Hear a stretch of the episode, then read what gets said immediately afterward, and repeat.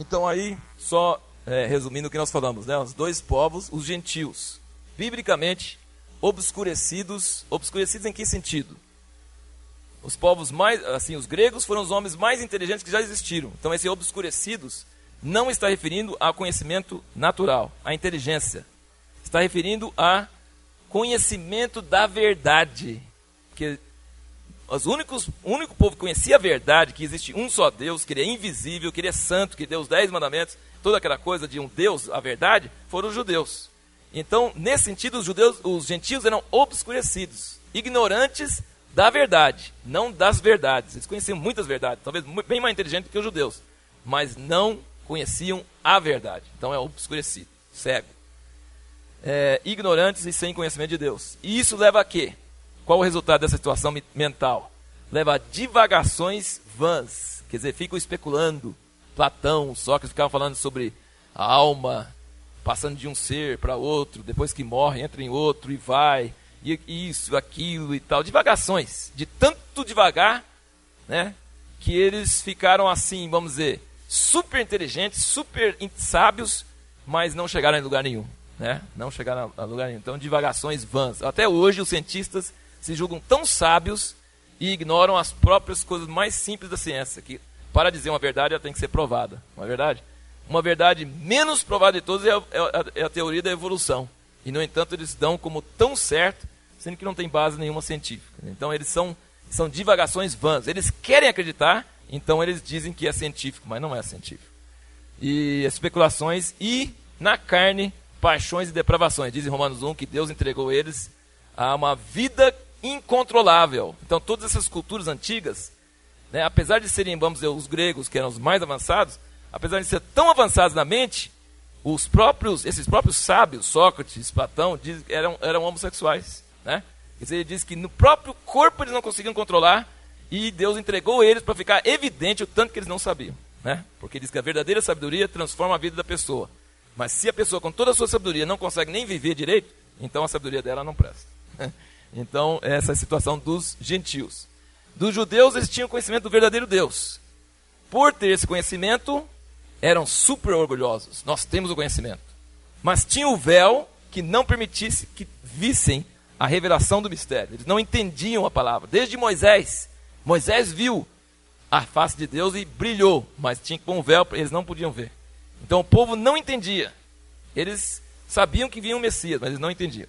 E então se tornaram orgulhosos, hipócritas e legalistas. Então foram esses que Jesus encontrou quando ele andou no meio dele, porque ele era judeu. Então, quem primeiro encontrou foi justamente os orgulhosos, hipócritas e legalistas. E resultado é que todos estavam longe de Deus, desobedientes. Deus resumiu todos debaixo da desobediência. Um com lei, outro sem lei. Né? Mas todos debaixo da desobediência, todos precisando de um Salvador. Então Jesus veio nessa situação.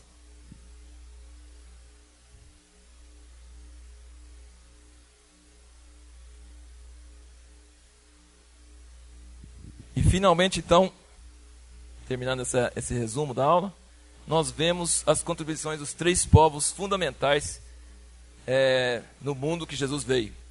É, encontra em João 18, acho que é João 18, né? Que fala na, que na cruz de Cristo foi colocado essas, ele, é, Jesus, o rei dos judeus, em três línguas, né? grego, latim e hebraico. Três línguas que Pilatos mandou colocar lá. Isso por quê? Porque qualquer um que passasse entenderia uma dessas línguas. Né? Então eram as três línguas e os três povos que formavam a cultura daquela época. Então os romanos contribuíram com a paz mundial. Era chamada Pax Romana, era uma coisa estranha, porque o mundo até então, desde Caim e Abel, Caim matando Abel, até aquela época vivia em guerras de cidade com cidade, de paizinho com paizinho, de império com império, não nunca parou. Então a guerra é normal para o ser humano caído. Guerra é normal. Quando não tem guerra, é anormal. Tem alguma coisa impedindo. Nesse caso, na época de Jesus, justamente na época de Jesus vir para o mundo, teve paz por 200 anos. Começou 40 anos antes de Cristo e até mais ou menos 160 anos depois de Cristo. 200 anos, justamente quando Jesus veio, uma época de paz. Isso, e uma coisa rara, que depois dessa época também, foi só guerra. Antes, só guerra. Mas nessa época Jesus veio, 200 anos de paz. Ficou conhecido como a Pax Romana, porque era raro. Por que, que tinha paz? Porque os romanos dominavam quase todo mundo conhecido e não deixavam as pessoas brigar um com o outro, tinha exércitos fortes, então o negócio ficava em ordem. Né? E isso unificou o mundo de uma forma tremenda, até então não tinha havido. O governo e a administração tremendo, porque até então não teve outro povo antes dos romanos que permitisse às pessoas subjugadas viver. Os romanos não, não vinham para conquistar e aniquilar todo mundo, queimar as cidades, acabar com tudo e colocar só o povo deles, não. Eles, aprend... eles governavam, pegavam, cobravam impostos, eles colonizavam, mas eles não vinham para sufocar a cultura normal, natural. Eles vinham, colocavam estradas, colocava todo, todo o sistema de governo deles. E aí punha governadores sobre as províncias. Então eles estabeleceram o primeiro governo nesses moldes. Então isso permitiu o quê? Que as pessoas conseguissem viajar de uma parte do mundo para outra. É verdade que bem lento, mas viajavam com liberdade, sem medo de ladrões. A possibilidade de cartas, de correios demorados, porque era por navio, a vela, era por, por cavalo, por outros, né? mas chegava. Né? Havia um processo, havia um sistema, havia um governo. E então eles produziram essa unidade com variedade. Uma coisa tremenda. Eles, é, é, o, o, autor aqui diz que eles misturaram a farinha da humanidade até virar uma massa só, para quando viesse o fermento do evangelho, atingisse tudo de uma vez. Então isso é uma coisa tremenda, como Deus preparou. Os gregos produziram a língua na qual a Bíblia foi escrita, uma língua riquíssima, uma língua que que é a mais rica de todos até hoje. Filosofia deles, que é o mais alto, falei na, na aula passada que qualquer área de saber humano hoje, se você pegar na ponta e for seguir na ponta até no início, vai encontrar um greguinho segurando na ponta do outro lado, né?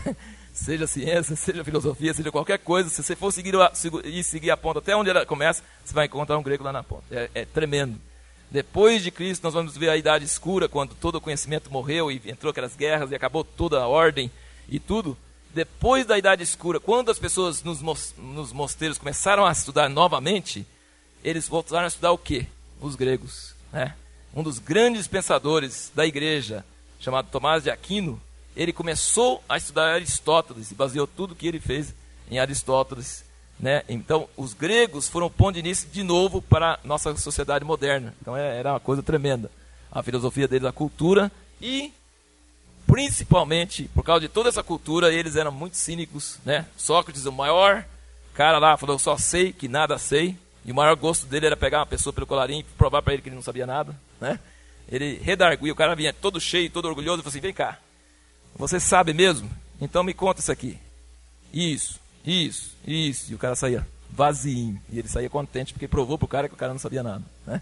Então, mas é, ele não tá, ele, tá, ele realmente é um grande sábio, porque esse, esse é então, alguns sábios hoje não, não estudaram o suficiente os, os, filósofos, porque quando estudar, você chega à conclusão realmente que você não sabe. O Einstein, por exemplo, um dos grandes descobertos, pai de muita coisa hoje, ele é baseado na filosofia de Kant. E Kant é baseado na filosofia dos gregos, que diz o quê?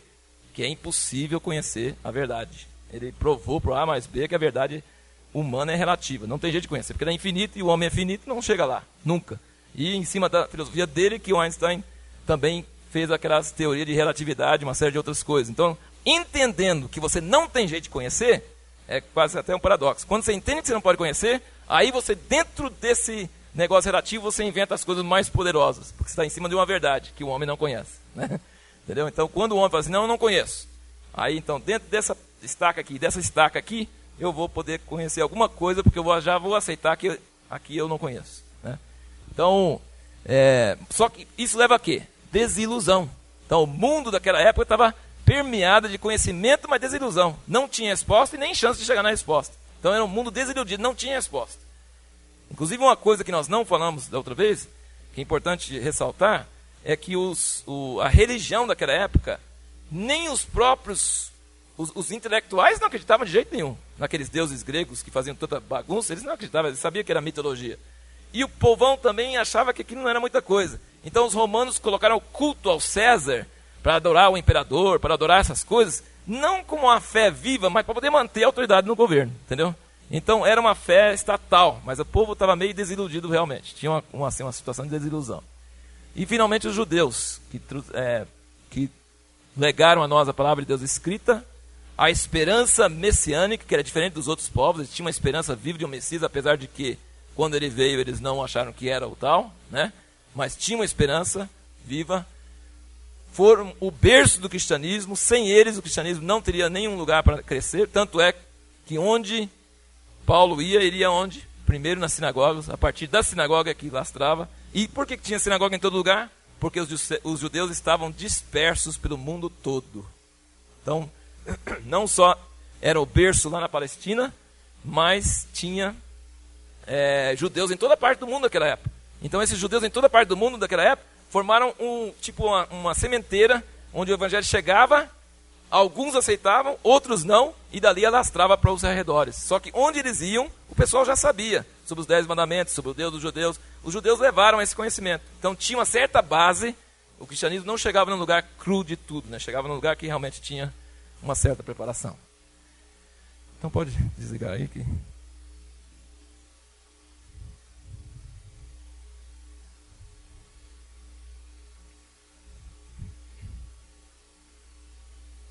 Então aí nós terminamos na, na apostila. É, esse é o fim do, do, primeiro capítulo. Tem coisas aí na apostila que eu não comentei, mas coisas que se você lendo, né, você lendo, você vai, vai entender. É né, uma linguagem muito, muito clara, muito, não tem muito, muito o que comentar. Acho que uma coisa só para aqueles que não vieram na primeira aula é bom lembrar é as duas, os dois pontos de vista sobre a igreja. Né? O prólogo fala sobre isso. Quais são os dois pontos de vista sobre a igreja? Um, de que a igreja começou bem simples e evoluiu, desenvolveu, melhorou.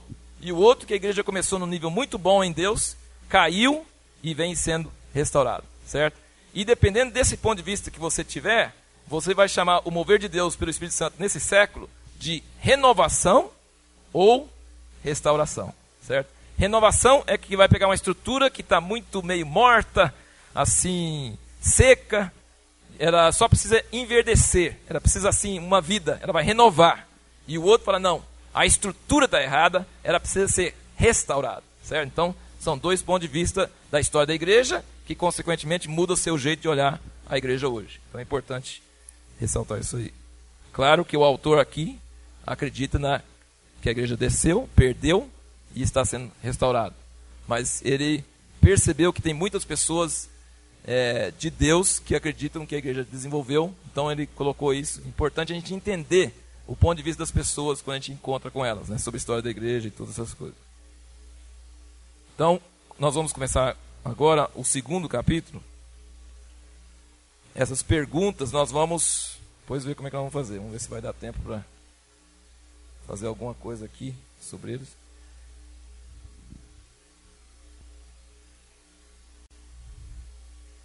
Então, é, nesse capítulo aqui, qual que é a característica marcante da igreja que separa a igreja, que distingue a igreja de todas as outras instituições? Qual que seria a, o aspecto marcante da igreja?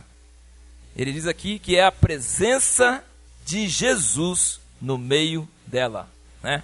É muito fácil falar Jesus. Jesus é a diferença. Né?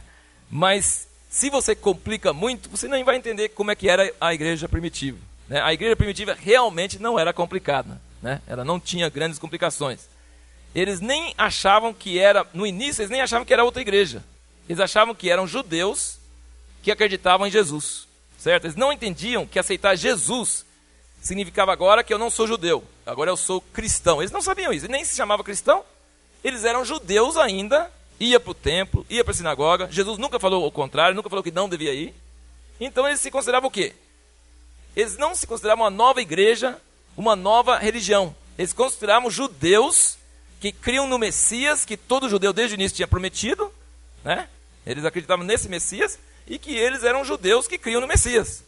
E esse Messias havia morrido, ressuscitado, subido aos céus e derramado o seu espírito. E eles não entendiam nada de trindade. Pai, Filho, Espírito Santo, como é que é, como é que não é, se o Espírito é Deus, se não é Deus. Eles não entraram nesses detalhes. Eles só pensaram o seguinte: João 14. Alguém tem Bíblia aí? João 14, 18 e 20. Podia ler para nós só para entender o que, que eles pensavam sobre o Espírito Santo no meio deles.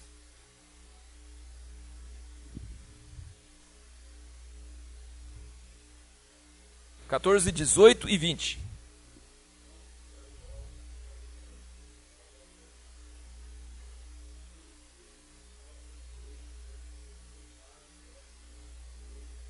É, olha que versículo, né?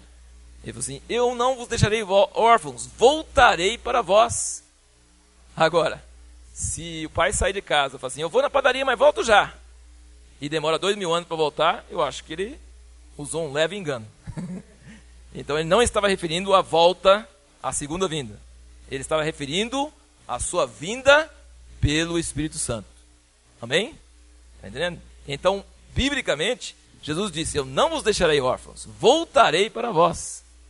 Então, quando eles receberam o Espírito Santo de Pentecostes, eles falaram assim: aquele com quem nós andávamos, agora está dentro de nós. Né? Está dentro de nós, mas nós estamos esperando que ele volte. Né? Eles, eles não entendiam a teologia, mas eles entendiam a realidade. Eles tiveram poder para testificar desse Jesus que estava dentro deles. Porque veja bem, irmãos, é, aqueles discípulos de Jesus, quando ele estava vivo, viviam discutindo, falando coisas carnais, querendo ser maior que o outro, e, e, não entendendo nada que ele falou sobre a morte dele, e depois negaram ele no fim. Né?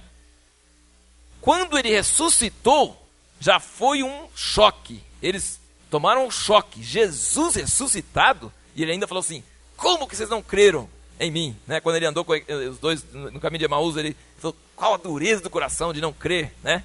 E depois chegou lá para Tomé e falou: Por que, que você tem que ver para crer? Por que você não crê no que eu falei? Né? Então ele deu uma dura neles. Só que ele, não, ele falou: mesmo vendo Jesus ressuscitado, não era o suficiente para eles saírem com poder. A igreja nasceu, a igreja nesse novo sentido, né, nesse novo sentido, nessa nova forma, ela só começou a se espalhar sobre a terra, a, a ter esse mistério revelado, eles só começaram a entender esse mistério quando receberam o Espírito Santo. Então, se você quer saber o que, que transformou os discípulos de Jesus, o que, que deu a partida para eles formarem a igreja, o que, que deu a partida? Duas coisas: a ressurreição de Jesus e o batismo no Espírito Santo. Certo? Ele falou: vocês testemunharão, testemunharão porque estão comigo, vocês viram, e o Espírito, que é o Consolador, também testificará. Então são duas coisas que transformou aqueles discípulos em ousados testemunhos: era a ressurreição de Jesus e o batismo do Espírito Santo. Então, hoje a gente tem um conceito de batismo do Espírito Santo meio diferente. É como se ele fosse uma uma experiência gostosa, uma experiência que dá alguns dons, que faz a gente falar em línguas, profetizar, ficar mais alegre, um pouco mais apaixonado por Jesus, né? A gente não tem uma visão do batismo do Espírito Santo nesses termos. Para eles, quando foram batizados no Espírito Santo, eles mudaram radicalmente. O que antes eles não eram capazes de fazer, depois eles começaram a fazer, certo? E eles consideravam essa presença do Espírito Santo neles como a presença verdadeira de Jesus na igreja.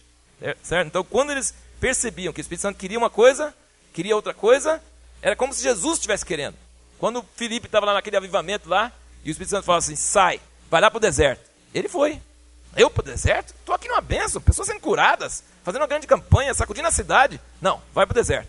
Ele foi para o deserto, encontrou o eunuco, o eunuco lendo a passagem, o eunuco converteu, levou o evangelho para Etiópia. Pedro estava lá, e o, Espírito Santo falou: vai para a casa de, de fulano, né? Vai, vai chegar gente aqui te chamando, quer dizer, é, o Espírito Santo em Atos é direto, ele mandando, né? Ele ordenando. E eles consideravam que o Espírito Santo ordenando era como se Jesus estivesse ordenando. Nós não estamos órfãos. Eles não, ele falou: "Não, Jesus foi embora, estava conosco e tal", né? Mas quando o Espírito Santo veio, eles não falaram isso mais. Jesus estava conosco, agora não, estamos sem ele, o que, que a gente faz? Não, eles tinham o Espírito Santo presente neles. Então acho que esse aspecto, se a igreja perde essa consciência da presença do Espírito Santo no meio dela, da ordem do Espírito Santo, ela perdeu a essência. Porque a igreja, a essência da igreja é isso. Quando tira isso da igreja, tirou a essência. Certo? A característica da igreja é a presença de Jesus no meio dela.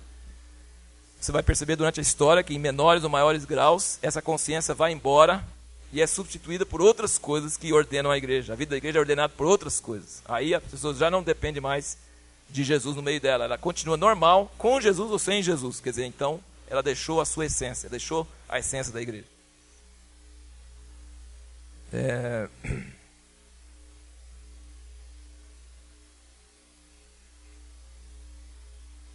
Atos, né, você pode anotar Atos 1, 1 e 2, está aqui no livro aqui também, na página 7, Atos 1, 1 e 2. O que que diz lá? Ele falou as coisas que Jesus começou a fazer, né? Lucas relatou que Jesus começou a fazer lá em Lucas. Mas em Atos, o que Jesus continuou a fazer, mas não ele, os apóstolos. Né? Então, Jesus começou a fazer em Lucas. mas os apóstolos continuaram a fazer o que ele estava fazendo. Então a igreja nada mais é do que a continuação das obras de Jesus na terra. Então essa é a visão bíblica da igreja. A igreja é apenas o povo onde Jesus está, que continua a obra que Jesus fazia, a presença viva dele no meio dela.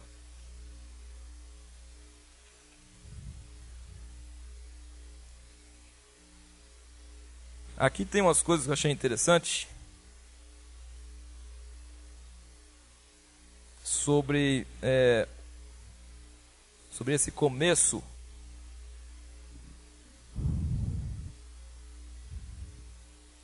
Sobre a vida de Jesus na terra, alguns aspectos importantes. Um, ele tinha compaixão das multidões, mas se dava aos discípulos. Certo? Ele achou mais importante se dar aos discípulos do que às multidões. Ele não preocupou com números, ele não preocupou com fama, ele preocupou em conviver intensamente com alguns homens. E quando ele fala em João 17, completei a obra, ah, curei mil paralíticos, abri o cego. Não, isso não era parte da obra. Isso era consequência. Onde Deus está, ele faz. Né? O que, que era a obra? Revelei o teu nome aos homens que me deste. Então, o que Jesus achou importante? Conviver com alguns homens e revelar a sua natureza a esses homens. Tá? Para ele, isso era o central. Para revelar a natureza dele desses homens, ele tinha que curar as multidões. Porque Deus é bom e onde ele está, ele vai fazer o bem. Né? Então, onde ele, ele, ele curava as multidões, mas o ministério dele era se revelar a poucos homens. E quanto mais perto do fim de Jesus chegava do seu ministério, mais tempo ele gastava com esses homens. Certo? Então, a obra de Jesus na terra foi conviver com alguns homens. Isso é incrível, não é? Se Deus achou tão importante os três anos e meio que passou aqui na terra, ele passou horas e horas com os discípulos que na última hora largaram ele na mão. Ele podia falar, então fui derrotado mesmo. Né? Mas ele não, ele sabia que não foi derrotado. Ele plantou a semente, aparentemente não deu resultado nenhum, negaram ele diante de empregados, fugiram, mas ele sabia que aquela semente estava plantada. Revelei o teu nome aos homens que do mundo me deste poucos homens, mas revelou o nome de Deus àqueles homens, fez uma obra que, mesmo se você não acreditar em Deus, foi uma obra tremenda, porque até hoje esses 12 homens causaram impacto até hoje, não é verdade? Então, se, mesmo se você não acreditar em Deus, você tem que pensar, mas por que, que ele, que, que ele fez com esses homens para fazer uma obra que durasse até hoje? Né? Uma coisa tremenda. Agora, como que ele fundou a igreja então? Porque ele quase não falou da igreja. Vamos, anota aí algumas coisas que ele não fez. Eu acho importante você entender isso que ele não fez. Porque nós estamos querendo entender, entender a igreja. Né? O que, que Jesus não fez com a igreja? Se fosse qualquer um de nós, para começar uma igreja, a gente teria feito. E ele não fez. É importante entender isso. Ele não deu qualquer organização ou plano de governo. Não deu qualquer organização ou plano de governo. Isso tem dado problema até hoje. O pessoal discutindo qual o plano de governo certo, porque Jesus não deu nenhum. Né? Então um fala, tem que ser papo, o outro fala, não, tem que ser democracia, o outro fala, tem que ser isso, tem que ser. Até hoje estão brigando, né? Tem que ser pastor, tem que ser bispo, tem que ser isso, tem que ser aquilo. Ficam brigando, porque ele não deu nenhum. Você vai fazer qual o modelo bíblico? O que, que Jesus quer que a igreja seja governada? Ele não deu. Ele não deu. Se ele tivesse dado, resolvia um monte de problema, mas ele não deu. Ele não indicou Segundo, porém, não indicou nenhum oficial para exercer a autoridade. Ele não pegou os doze, e apesar que muitos católicos gostam de, de querer que fosse, que ele pegou Pedro e falou: Pedro, você é o primeiro Papa. Mas ele não falou isso, né?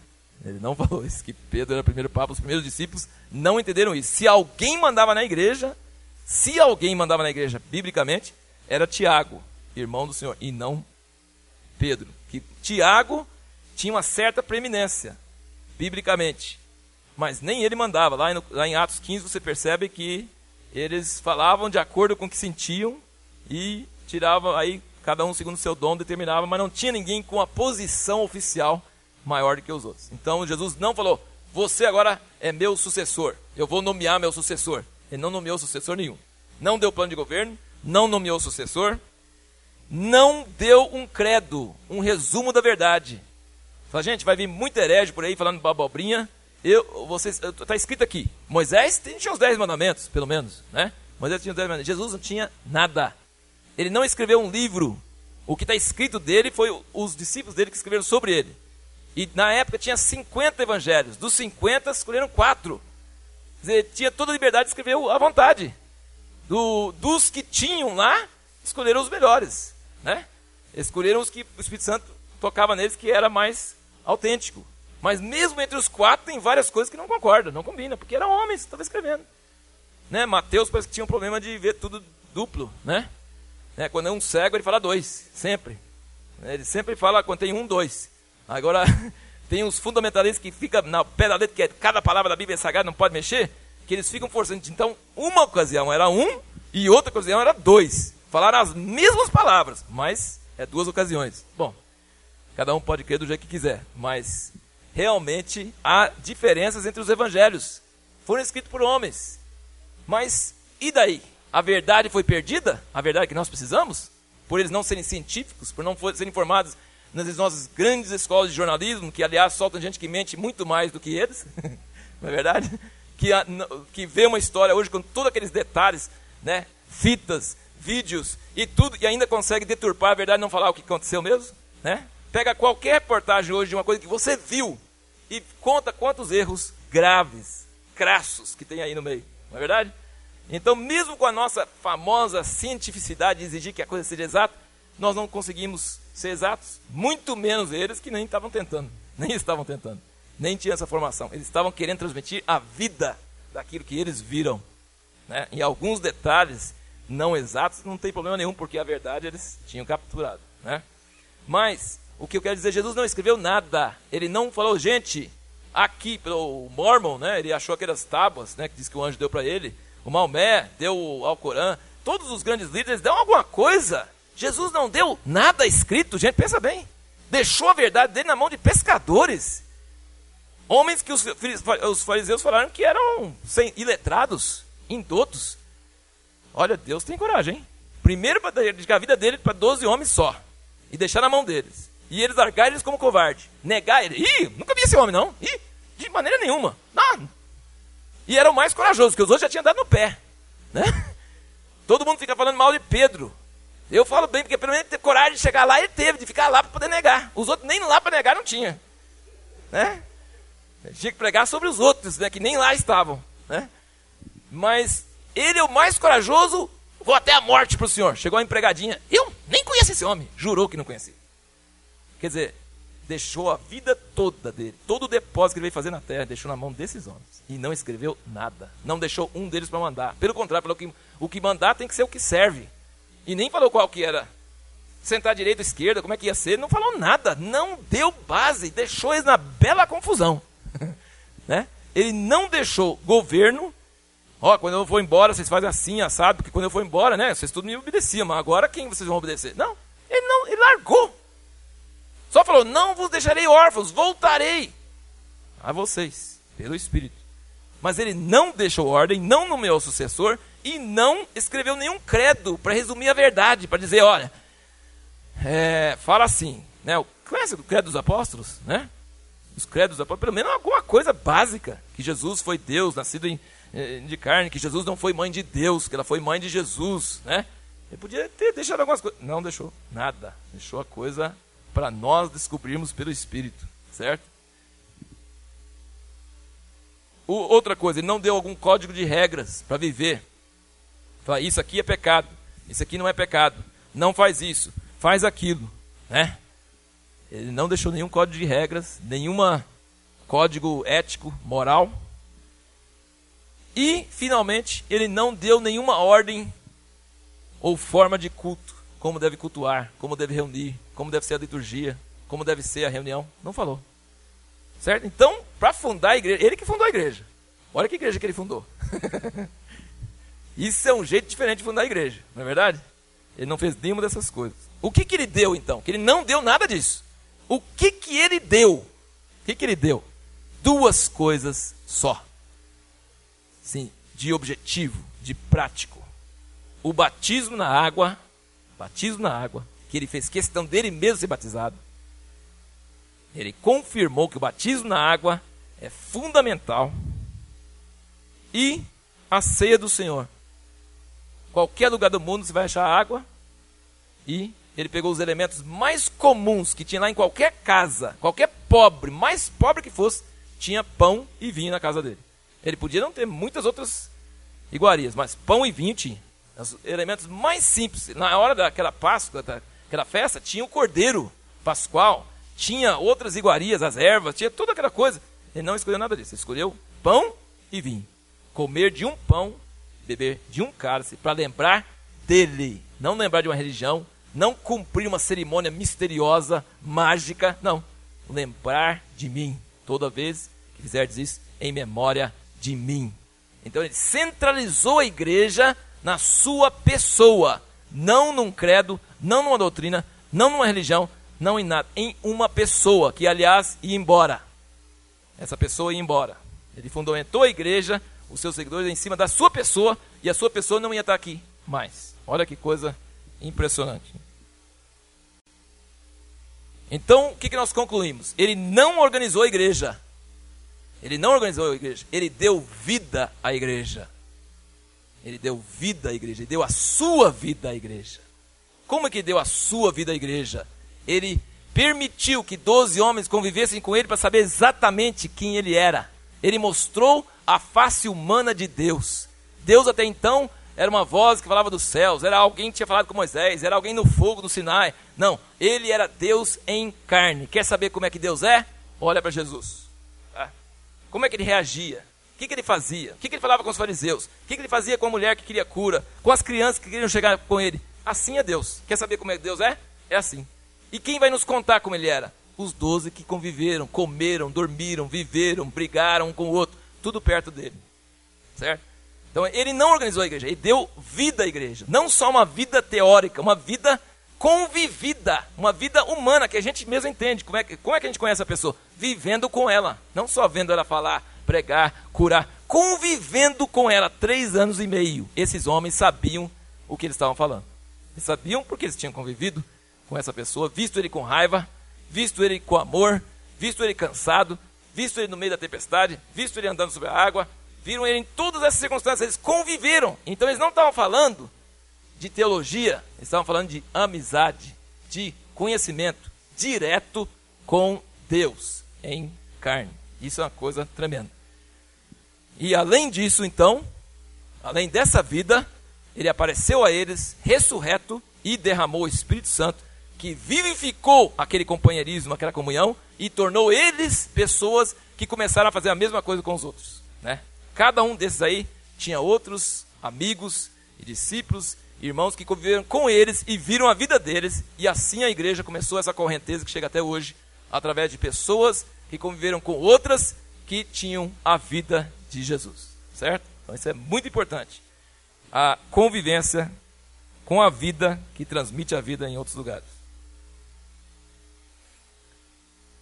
Bom, vamos continuar aqui.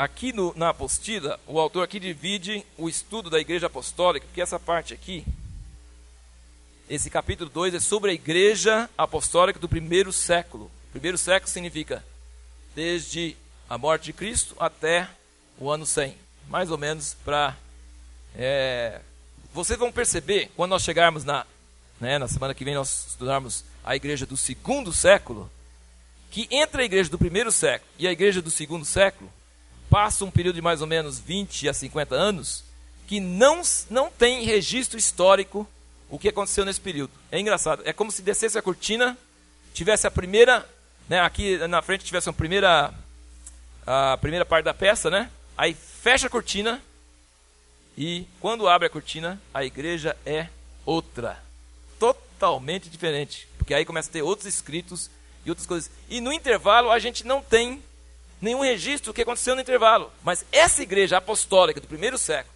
e a igreja que nós temos dos primeiros pais da igreja no século II é radicalmente diferente. Ela muda muito. Essa igreja do segundo século, vocês vão perceber que tem muitas coisas boas, que é uma igreja que ainda tinha muita coisa boa, mas em comparação com o primeiro século, ela caiu para valer. Era é bem mais parecida com a igreja como a gente conhece hoje e bem diferente da igreja do primeiro século. Então houve uma mudança durante uns 20 a 50 anos, como se tivesse caído uma cortina Historicamente, nós não sabemos, ninguém sabe, porque não tem documentos entre a morte dos apóstolos e depois, é, no próximo século, ah, alguns dos líderes que escreveram cartas eram, inclusive, homens que tinham sido discípulos dos apóstolos. Né? Nós vamos ver, por exemplo, Policarpo, que era discípulo do apóstolo João, Clemente, que era discípulo de outro, e assim por diante. Tinha vários que eram discípulos dos apóstolos. Quando chega no segundo século, eles começam a escrever carta para as mesmas pessoas. Carta para os coríntios, carta para os filipenses, carta para os efésios, né? Eles escrevem cartas, como os apóstolos tinham escrito. Só que eles escrevem para uma igreja que já é bem diferente, e as palavras deles, apesar de serem homens santos, homens piedosos e tal, mas não tem nada a ver com a Bíblia, certo? Então eles escrevem, é até engraçado, carta de Clemente aos Coríntios. E, no entanto, ele está escrevendo para a mesma igreja que Paulo escreveu, aos Coríntios. Só que aos Coríntios de Paulo está na Bíblia. E aos Coríntios de Clemente nunca poderia estar na Bíblia, que tem cada absurdo lá que não dá para engolir. Né? Na época dele, ele não achava absurdo, escreveu, achava perfeitamente normal. Mas a gente lendo hoje, lendo a Bíblia e lendo essas cartas, você percebe coisas interessantes, coisas boas, mas você percebe coisas que não dá para engolir. Já tinha entrado muita coisa diferente na igreja. Então eu acho que é importante vocês, à medida que nós estamos estudando a igreja do primeiro século, lembrar que ela durou mais ou menos 40, 50 anos, e aí já mudou totalmente. No segundo século ela estava muito diferente, bem diferente. Então, aqui no livro, ele fala sobre é, dividir em mensagem. Olha aqui na página 7, está falando assim: sua mensagem, sua experiência e seu culto e vida comunitária.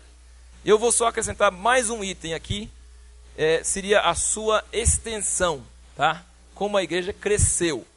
Ele trata disso nesses capítulos, ele só não divide nesses quatro pontos, mas eu acho interessante dividir nos quatro. Então é a mensagem da igreja, a experiência da igreja, o culto da igreja, o culto e vida comunitária da igreja e a extensão ou crescimento da igreja. A mensagem do, dos apóstolos. Ele divide a mensagem em dois, dois aspectos. Qual era a mensagem que a igreja primitiva vivia? Qual a mensagem deles? É, ele divide em dois aspectos. Um é querigma e o outro didaquê. O querigma é uma palavra grega que significava proclamação. E o didaquê, que vem até a nossa palavra didática de hoje, né? É derivado do, do do grego. Didática significa o ensino, certo? Então ele divide a proclamação do ensino. Então, em vez de você falar querigma e didaquê, você pode falar proclamação e ensino, certo? Então, a proclamação era o quê? É quando eles chegavam numa reunião pública, diante de incrédulos, cristãos, judeus, gregos, qualquer coisa. Eles proclamavam, sabe? Eles achavam, e, e tem uma, tem até um, um, livreto que nós traduzimos do da mensagem de Lutero. Lutero falava, Lutero resgatou esse negócio. Ele falou assim: a proclamação do evangelho, a pregação do evangelho é Cristo chegando a nós. A gente, como protestante, a gente é, desmistificou um monte de coisa, então a gente acha que a palavra são informações sobre alguma coisa. Tá? Isso é ensino. O ensino seria isso: informações, orientações, explicações, tá? Explicações, orientações, conselhos. Isso é ensino. Agora, proclamação do evangelho não era só para transmitir informação. Eles acreditavam, e Lutero depois voltou a acreditar nisso, ele falou assim: quando o pregador prega Jesus, é um momento apocalíptico. Ele falou: é um momento onde a pessoa tem chance de sair, de decidir seu destino eterno. Ele vai para o inferno ou vai para o céu?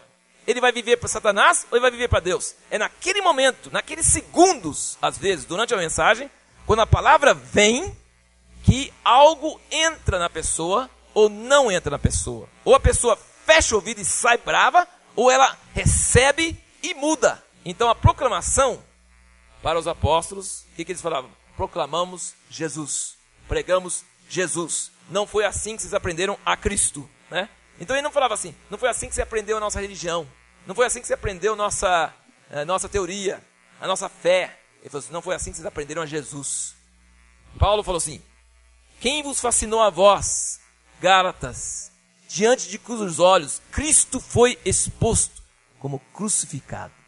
Se vocês, quando ouviram a palavra, vocês não ouviram palavras, vocês ouviram a palavra que é Jesus.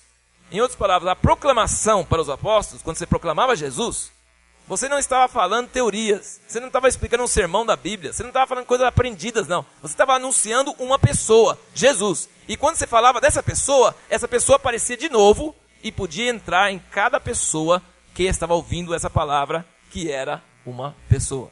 Deu para entender?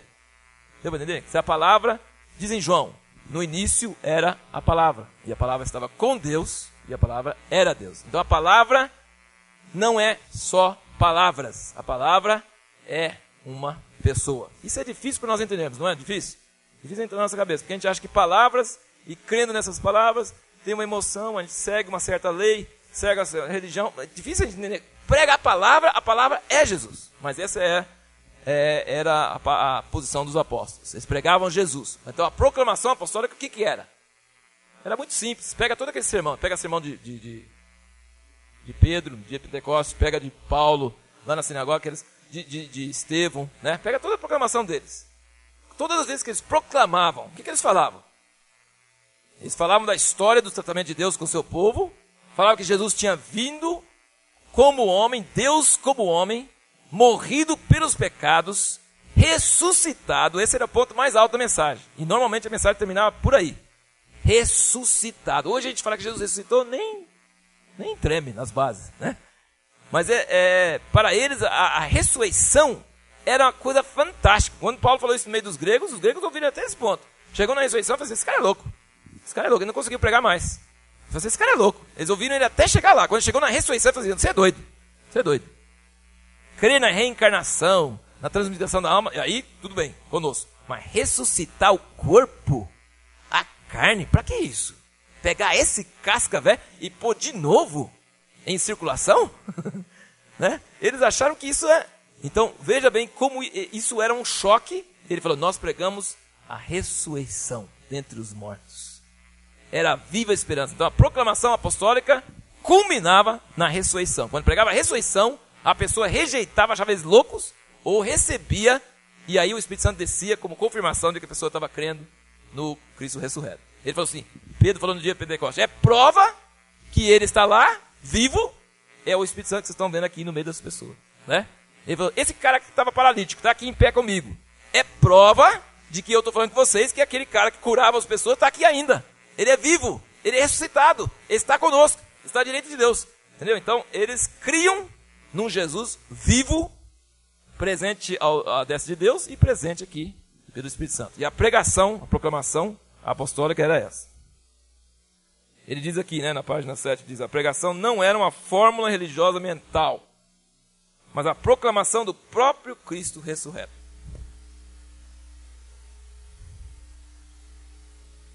No fim daquele parágrafo aqui, desta forma a ressurreição tornou-se a principal mensagem apostólica ao mundo. Jesus estava vivo e atuante na terra. E a outra parte da mensagem era o ensino. O que, que era o ensino? Chegava lá na igreja e ensinava. Gente, a trindade, Pai, Filho, Espírito Santo, é três em um. Esse é o ensino do, dos apóstolos?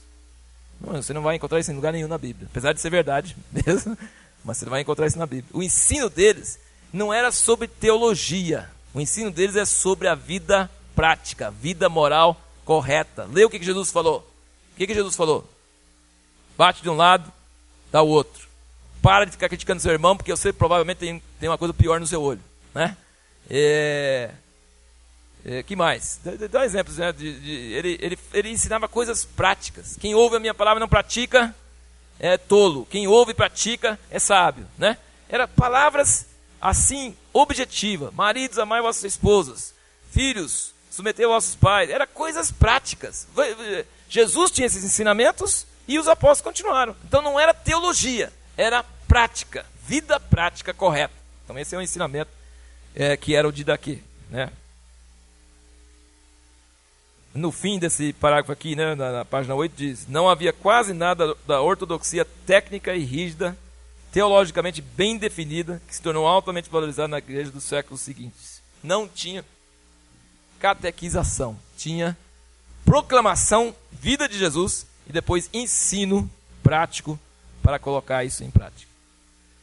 Bom, nós vamos dar uma paradinha aí e aí a gente continua. Nós vamos dar uns 5 minutos aí para dar uma esticada.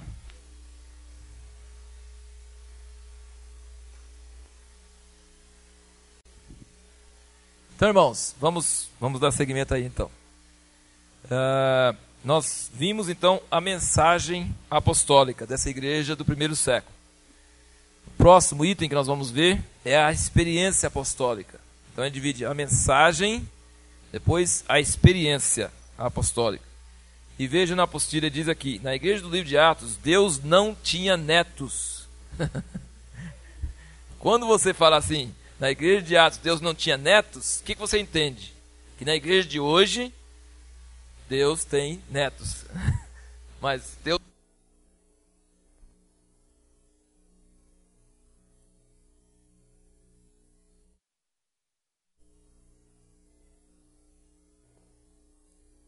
absorvidas pela igreja por alguma forma de osmose espiritual.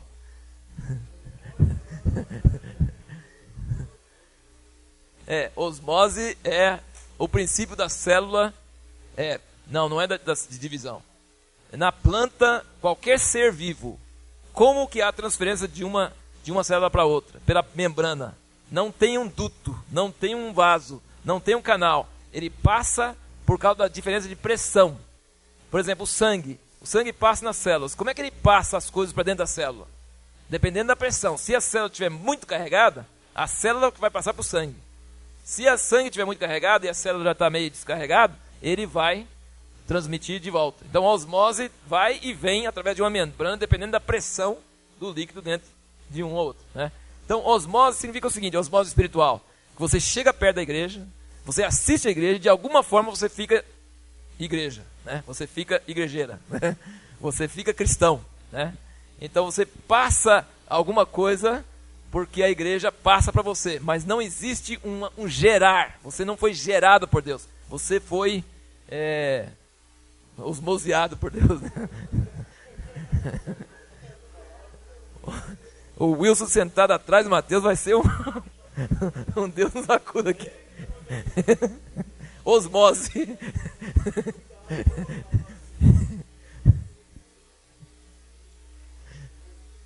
Gente, mas eu, é, virando a página, eu queria que vocês, queria que vocês parassem para pensar um pouquinho, gente.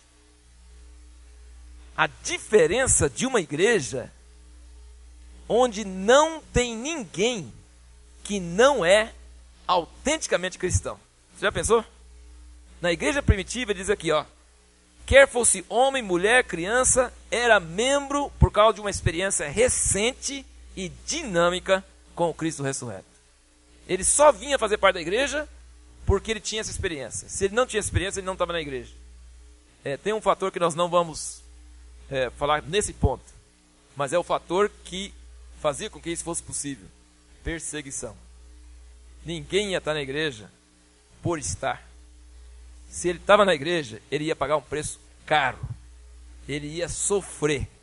Primeiro dos seus familiares, depois de toda a sociedade. Então ninguém ia querer estar ali se não fosse por uma experiência real com Deus.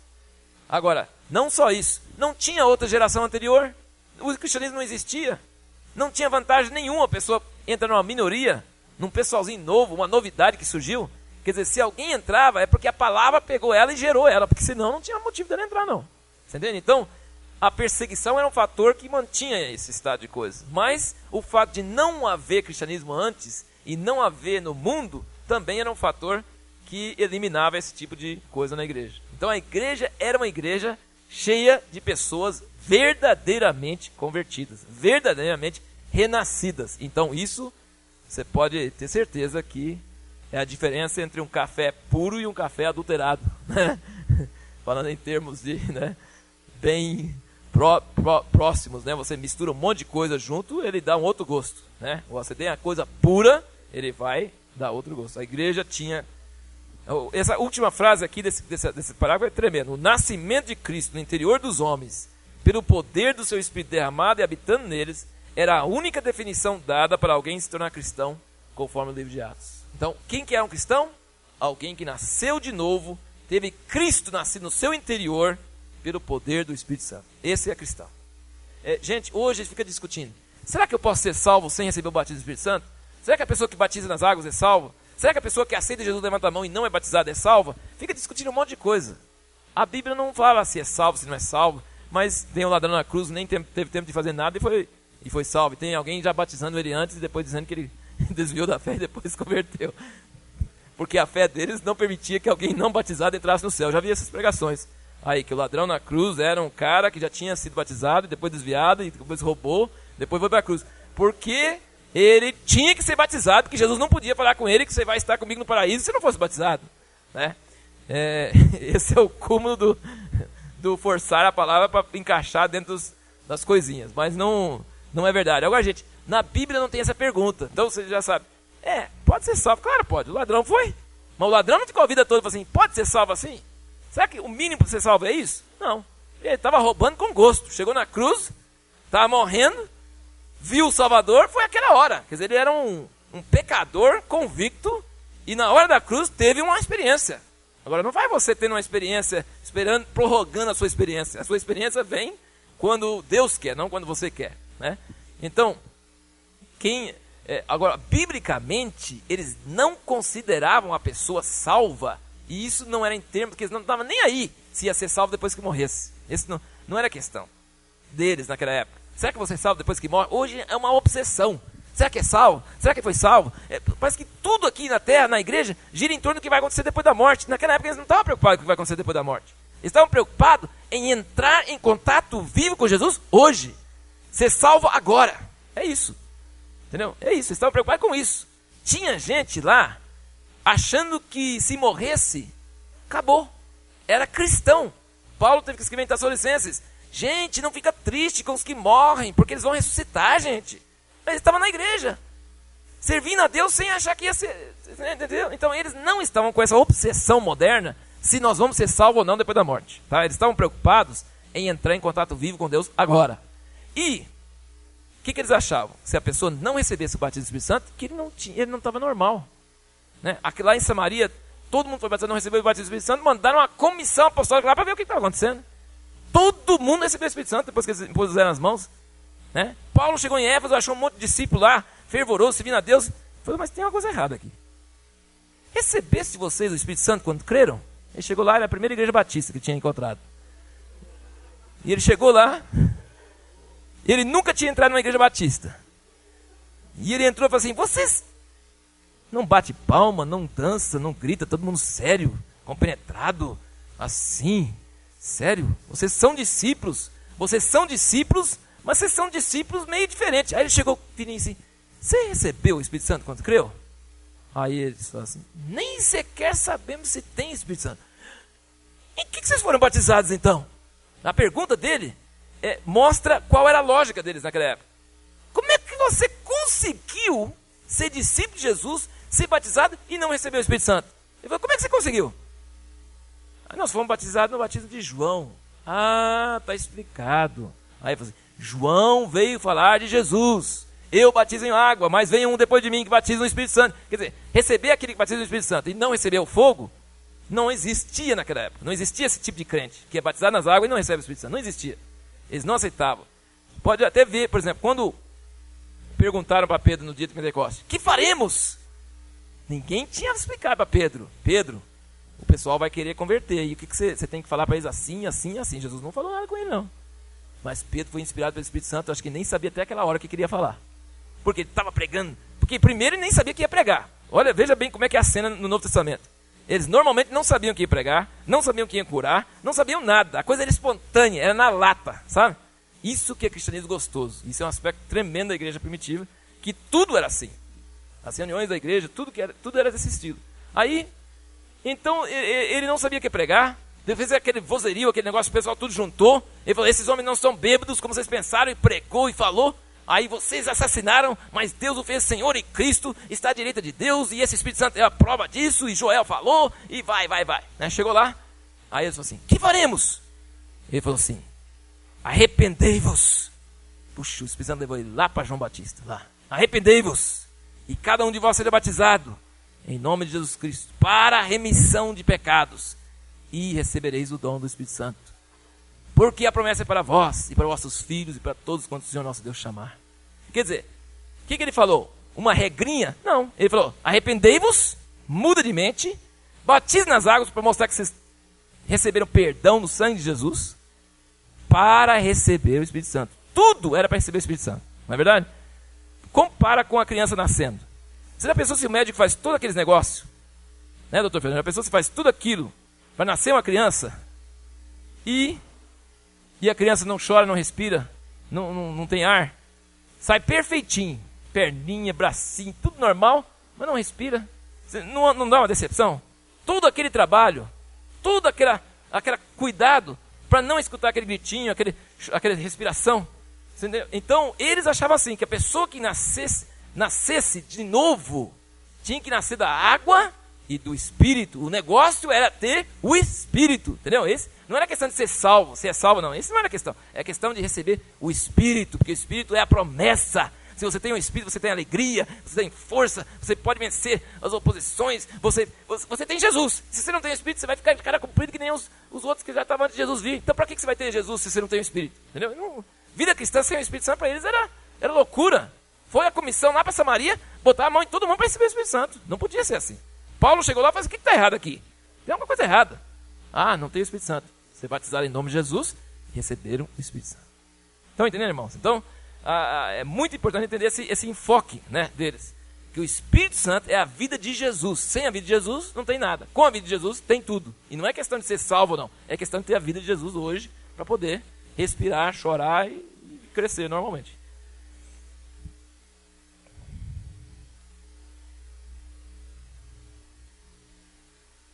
Outra coisa que ele ressalta aqui então, sobre a experiência, ele diz que é a dimensão escatológica. O que é a dimensão escatológica?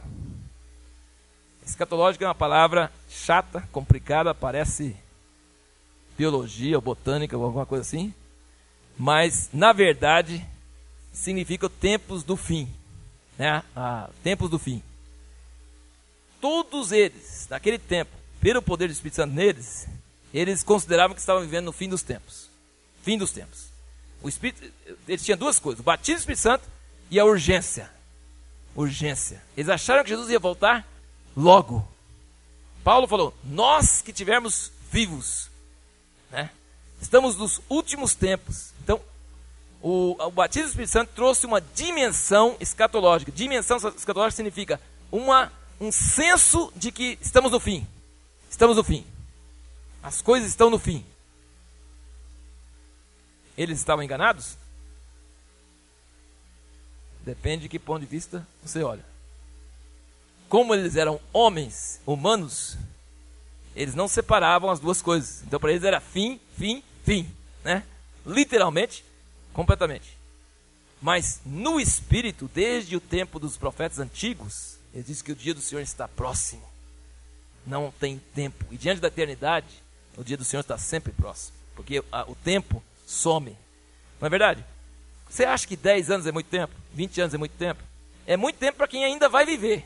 Para quem já viveu é rápido demais, não é verdade? Então, tempo é relativo. Tempo é relativo. Quem já viveu, eu falei, puxa, parece que foi ontem. Quem vai viver, fala assim, uh, vai ser muito.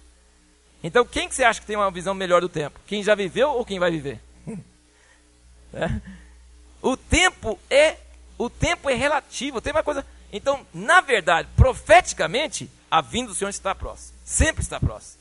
Sempre está próxima. E a urgência é, é, é essa, essa dimensão escatológica. Então, isso, gente, fazia com que eles vivessem uma vida, uma vida desligada do materialismo, do apego a este mundo, do futuro nesse mundo. Eles não tinham esperança no mundo, eles não tinham apego ao mundo, porque eles estavam esperando o reino que vem. E vem logo. Certo? Então, Paulo tinha que até exortar eles. Não pare de trabalhar. Não pare de trabalhar. Não vai vestir vestido branco, vai dar um monte esperar chegar. Não, não. Trabalha. Seja, seja sóbrios. Cuida. Mas ele não falou, que bobagem. Você acha que Jesus vai voltar logo? Não vai voltar, não. Não, ele falou, ele cria que Jesus ia voltar logo. Ele cria que a vinda do Senhor está próxima. Ele falou, não, não estou dizendo que não vai voltar. Estou dizendo que você deve viver sóbrio. Trabalhando, mas não tem seu coração ligado a essas coisas. Certo? Entendeu? Então a igreja era cheia de gente é, realmente convertido e um povo que tinha realmente uma viva esperança, uma expectativa da vinda de Cristo. Era iminente. Eles achavam que estava iminente a qualquer momento. Então, isso, imagina que tipo de igreja é essa, né? Uma igreja com esse tipo de eletricidade passando na igreja, né? Energia na igreja. Todo mundo acreditando que Jesus ia voltar logo, que não tinha tempo para ficar fazendo muita coisa e todos eles verdadeiramente nascidos de novo. Isso cria uma igreja dinâmica, viva, poderosa. Então, essa é a experiência apostólica. E aqui ele termina dizendo, né? Na, ele termina dizendo: eram na verdade, como seu pai Abraão, estrangeiros e peregrinos na terra, o que mais uma vez os distinguiu grandemente da igreja dos séculos posteriores. A igreja dos séculos posteriores, imagina que queria que o reino de Deus viesse, que vinha logo. Eles queriam é tomar esse reino aqui na terra mesmo. Né? Eles queriam governar aqui, não no reino que viria. Então mudou muito a atitude das pessoas depois. Próximo item então é culto e vida comunitária. Antes de nós entrarmos aqui nessa esse, esse, textinho que é tirado de um, de um historiador, é um texto lindo que descreve a vida da igreja. Vale a pena você dar uma lida depois com calma, que é tremendo. É um retrato em palavras, é um retrato em palavras da vida da igreja. Tremendo, tremendo mesmo. Ele foi inspirado. Você lê em muitos livros de história da igreja, você vê muitas coisas, mas você não acha nada que expressa melhor do que essa passagemzinha aqui. Então esse livro aqui é tremendo nesse sentido, ele resume, né?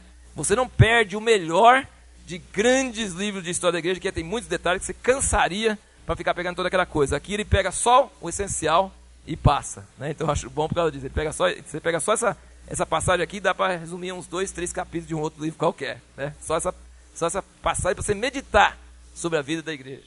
Tremendo. Mas antes de entrar nesses detalhes aí, é, um aspecto para você lembrar sobre a igreja, que ela era uma minoria, uma, um grupozinho pequeno, a maioria dos membros eram pobres, no meio de uma grande sociedade pagã que não queria nem saber, não sabia nada, certo? Então, é, esse era o tipo de igreja que nós estamos falando. Em todas as cidades onde ela chegava, ela era uma minoria e a maioria era da classe pobre, nessa época que nós estamos falando. Até está escrito na Bíblia, né? Tiago diz: Não são muitos os ricos, né? É, os ricos, os, os, nobres. Paulo diz em Coríntios, né? Não são muitos, veja, que não são muitos. Que naquela época era muito mais no, nas classes humildes que havia conversões do que nas classes mais ricas. Primeiro aspecto, só alguns aspectos, se quiser até só sublinhar no, na apostila, ou se quiser anotar.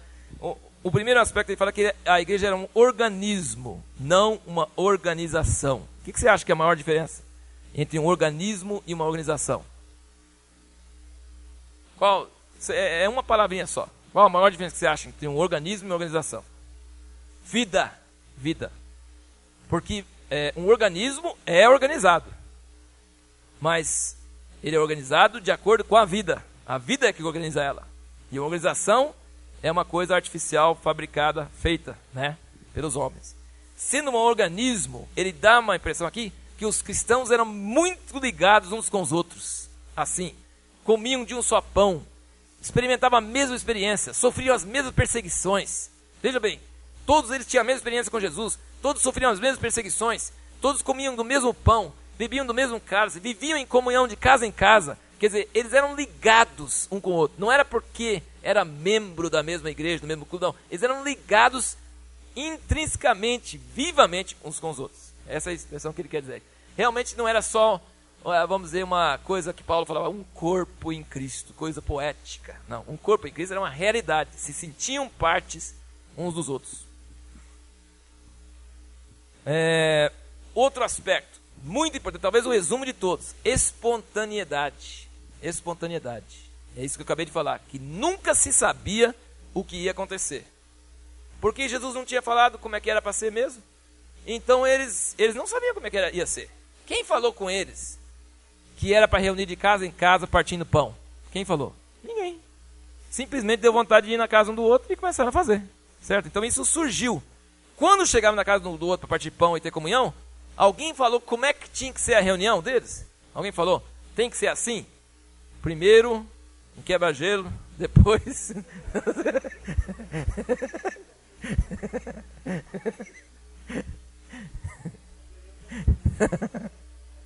Não, não estou falando nada sobre hoje, estou falando como é que era naquela época.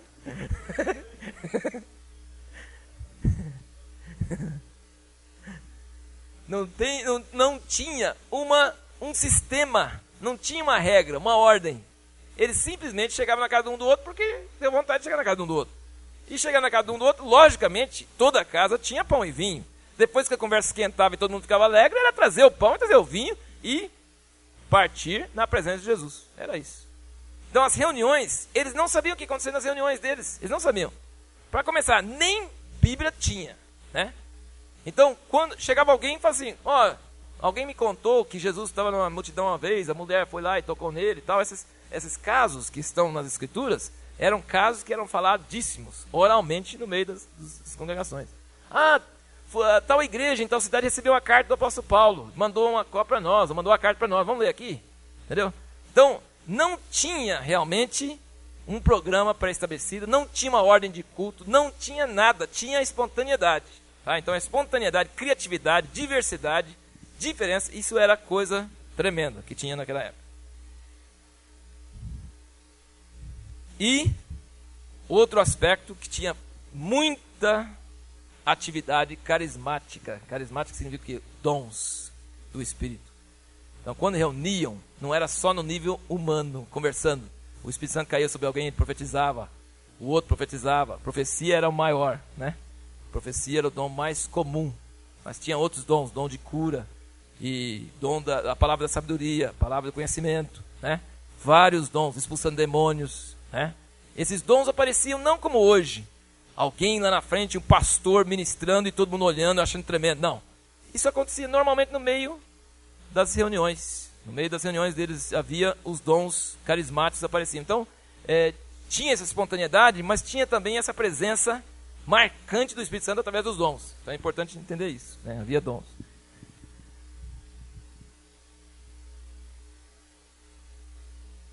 Aqui não está na apostila, mas é, vale, vale ressaltar aqui que tinha dois tipos de reuniões, principalmente. Assim, no primeiro século tinham dois tipos de reuniões. É... Um era de oração, só que essa reunião de oração, ela era uma reunião informal, dirigida pelo Espírito Santo. É, faziam orações, davam testemunho, contavam, cantavam salmos, ministravam certos ensinos, apareceram os primeiros hinos cristãos, liam o Velho Testamento, citavam de memória os atos de Jesus, permitiam que incrédulos participassem dessas reuniões era reunião aberta, informal e que permitia a presença de incrédulos. Entendeu? Então eram reuniões mais é, que expressavam aquele entusiasmo deles, aquela coisa. São é, reuniões de oração. E a outra reunião era a reunião para partir o pão. Isso, isso, esses dois tipos de reuniões, nós estamos falando em termos assim mais para o fim, quando a coisa estava solidificando um pouquinho mais. Né? Então tinha esses dois tipos de reuniões: a reunião de oração mais aberta para os incrédulos e tinha a reunião de partir o pão, que mais tarde eles começaram a separar o primeiro dia da semana para fazer isso. Era, era onde eles celebravam a ceia. Então era, era, era a reunião principal. Nessa reunião eles não permitiam a presença de incrédulos. Tá?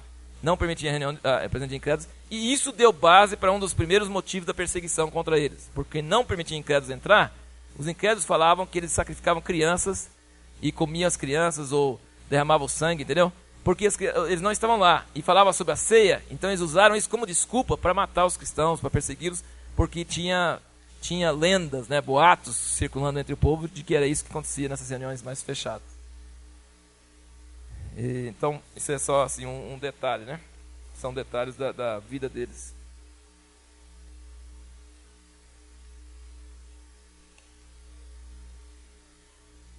outros, outro, outros aspectos. Tinha um poder moral elevado.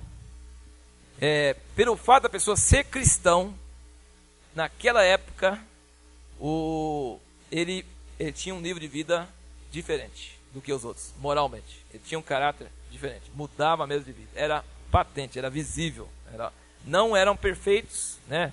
Para você ter prova disso é só ler Coríntios, né? E vários você percebe que você não pode ficar com uma, um idealismo achando que eles eram perfeitos, que eram santíssimos e tal. Não. Mas havia uma mudança radical na vida das pessoas. Eles realmente eram conhecidos do mundo da sua época, por se tornar cristão, a pessoa tinha um padrão moral elevado. Ele realmente mudava de vida. E isso era um fato conhecido. Esses são aspectos assim bem marcantes que eram conhecidos na sociedade. Um outro aspecto, amor fraternal, amor de irmãos. Eles realmente achavam, tratavam um ao outro como irmãos, não esse irmãos entre aspas, como irmãos carnais, né? Tratavam um ao outro como irmãos verdadeiros. Ao ponto de, fala em, em Atos que vendiam seus bens e propriedades, ninguém falava o que tinha era dele mesmo. Então havia uma, assim, não, não uma coisa inventada, forçada, uma coisa natural e era patente, era patente aos olhos das pessoas naquela época, por isso que a igreja crescia. Debaixo de perseguição, o pessoal via o amor, o amor era nítido, o amor era uma coisa forte que as pessoas percebiam e queriam participar daquele amor. Tinha alguma coisa visível e isso abolia toda distinção social, qualquer distinção da sociedade, era irmãos mesmo, uns com os outros. Então isso, isso é, esses, esses fatos a gente não está pegando aqui coisa para prolongar a, a, conversa, mas eles são depurados através de escritos daquela época, tanto de incrédulos, ímpios, falando sobre os cristãos, como dos próprios cristãos. Essas coisas que a gente sabe daquela época são tirados de escritos escritos não só dos próprios cristãos, seria suspeito. Seria também através dos próprios historiadores da época que falavam sobre os cristãos. Não acreditavam neles, mas falavam a respeito deles. Então tinha esses aspectos.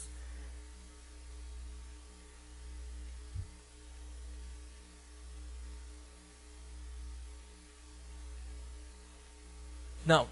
Não, a profecia era o, dom de profecia. O dom de profecia. Hã? Como é hoje? Mas é, profecia hoje é raro. A gente não vê muita profecia hoje, principalmente em grupos pequenos, né? Assim naquela espontaneidade, né? É, a gente vê às vezes na igreja aqui, pelo menos que eu tenho visto, às vezes o pastor fala em línguas e depois profetiza, né? Então na igreja às vezes tem aparecido isso, mas nas reuniões gerais é muito difícil aparecer o dom de profecia. Alguém vai ficar falando no meio da congregação é meio meio difícil saber como vai como seria, né? mas nos grupos, e naquela época também eu acredito que não havia muito nas reuniões grandes lá na, no templo, né? Aquelas coisas, não, não havia muito isso. Mas nas casas, das reuniões menores, descia a unção do Espírito Santo e a pessoa falava é, no lugar de Deus uma palavra profética, certo? Uma palavra que naquela época disse que era para edificação, consolação e exortação. Não era para prever o futuro e nem para dar direção para a vida da pessoa, mas era uma palavra que vinha de Deus, espontânea, é, é, né? é uma palavra inspirada. E não precisava, né? não precisa necessariamente é, falar em línguas, né? Falar em línguas, se você fala em línguas e fala a palavra depois, pode ser como o dom de, de interpretar línguas, né? E a profecia pode não ter línguas nenhuma e ser uma, uma palavra inspirada por Deus. Mas não a pregação. Bem diferente que uma pregação, um ensino. Né? Outro aspecto que vai logo depois do, do, desse amor fraternal era o cuidado pelos pobres e carentes, doentes e necessitados. Eu não sei que, que aspecto você põe isso, obras sociais, mas não era. Você fala obras sociais, fica muito institucional. Né? O deles não era institucional. Os cristãos, por serem cristãos, cuidavam dos velhos, dos doentes, dos pobres da sociedade de uma forma. Eu lembro que ficar impressionado lendo né, a, a respeito de, de, vidas naquela época, a respeito da igreja naquela época, eles faziam esse tipo de coisa com alegria. Uma coisa, só o Espírito Santo podia mudar a pessoa para fazer isso. Sim, é uma coisa tremenda. E daquela época para cá, quando o Espírito Santo cai sobre a igreja, ela volta sempre para esse lado. Né? Porque o amor não pode ser só de palavras. Então, quando eles têm aquele amor espontâneo, aquela alegria, tratam um ao outro muito bem, mas não é só isso. Começa a manifestar na sociedade através de cuidar dos fracos, dos doentes, dos incapacitados. Né? Então, isso era um aspecto muito palpável naquela época. Também era um aspecto que acabava ganhando muitas pessoas para o Evangelho. Você tem que notar que nessa época a igreja era minoria, estava debaixo de perseguição, mas ela estava crescendo que nem tiririca. Né? Crescendo mesmo.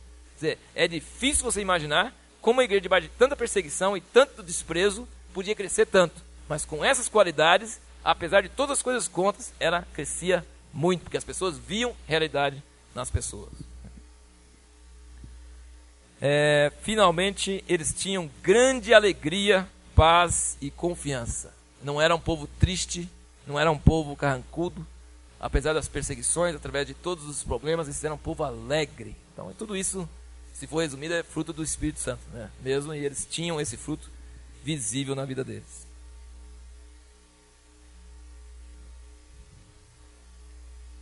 Bom, acho que nós vamos parando por aí, para dar um pouco de tempo para alguma pergunta. É, talvez só, como eu disse, é bom você ler realmente esse trecho que fala sobre a vida da igreja, é muito bonito, é tremendo. A vida em comunidade que ele fala aqui, ele fala que as, é, é, as pessoas chamam isso de experiência de Jerusalém. Ele diz que nem foi uma experiência e nem foi só em Jerusalém. Né? Então está errado chamar de experiência de Jerusalém. Mas o que aconteceu em Jerusalém? Eles não viviam na mesma casa, com, mesmo, com a mesma bolsa, é tipo um comunismo santo. Né? As pessoas ficam pensando que eles viveram em comunidade. Eles viveram em comunidade, mas não todo mundo na mesma casa com o mesmo dinheiro. Ninguém dizia que as coisas que possuía era dele mesmo, mas tudo era comum. O que, significa isso? Significa que ele ainda possuía, mas ele não dizia que ele era dele, mas tudo era comum. Mas ele continuava possuindo. Estão entendendo? Tem uma diferença muito grande.